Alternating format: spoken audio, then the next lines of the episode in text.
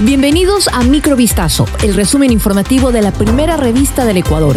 Soy Gabriela Pinasco y estas son las noticias que marcaron la jornada del día. La Fiscalía General del Estado pidió a la Corte Nacional de Justicia que fije fecha y hora para la realización de la audiencia de formulación de cargos por el presunto delito de cohecho en contra de decenas de personas, entre ellas el expresidente Lenín Moreno, su esposa y otros familiares. En total son 37 las personas implicadas en el caso conocido como INA Papers, pero que dadas las repercusiones se cambió a caso Sino Hidro. La investigación evidenciaría una presunta estructura de corrupción alrededor del proyecto hidroeléctrico Coca-Cola Sinclair con un carácter interestatal y transnacional que habría desarrollado sus acciones ilícitas entre 2009 y 2018. No obstante, Lenín Moreno dijo a través de una carta que no tiene ni tuvo ninguna responsabilidad en la contratación de la hidroeléctrica, puesto que en aquella época su única función era llevar adelante el programa Manuel Espejo. El ministro del Interior, Juan Zapata, informó sobre los resultados del feriado de carnaval.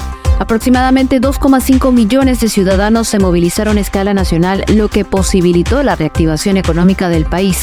Durante su intervención lamentó las incivilidades que se produjeron en la playa de Salinas, en la provincia de Santa Elena, al señalar que la Policía Nacional contuvo los desmanes provocados. En redes sociales han circulado videos de desmanes en el balneario Salinas, donde se aprecia a gran cantidad de gente bailando en las calles, sobre autos y abriendo los vehículos que circulaban por la vía para lanzar espuma de carnaval y otros productos. Ante los sucesos, el presidente cesó en sus funciones como gobernador de Santa Elena a Fulton Anchundia y lo sustituyó por José Ángel Álava. El presidente de la República, Guillermo Lazo, anunció que este año se abrirán más de 3.300 plazas de empleo para docentes y que para 2024 se contratarán a 1.700 más. Es parte de las acciones para fortalecer este sector en construcción, equipamiento y repotenciación de unidades. Lazo anunció que su gobierno destinará más de 4.000 millones de dólares en educación para este mismo año. Un migrante ecuatoriano falleció luego de caer del techo de una edificación en Nueva York, Estados Unidos. La víctima cayó desde una altura de aproximadamente 10 metros en la fábrica donde trabajaba.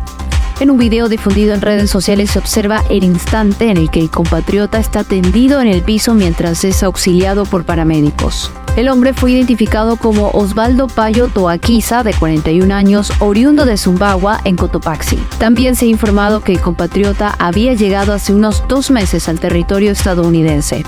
Una nueva medida en las prisiones de El Salvador mantiene en el ojo del huracán al gobierno de Nayib Bukele. Desde finales del año pasado estaría cobrando a los reos por comida, ropa y productos de higiene personal.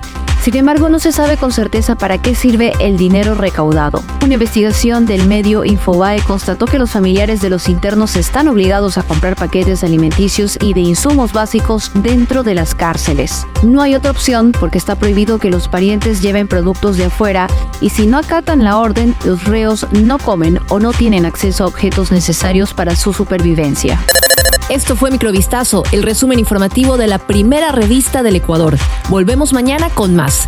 Sigan pendientes a vistazo.com y a nuestras redes sociales.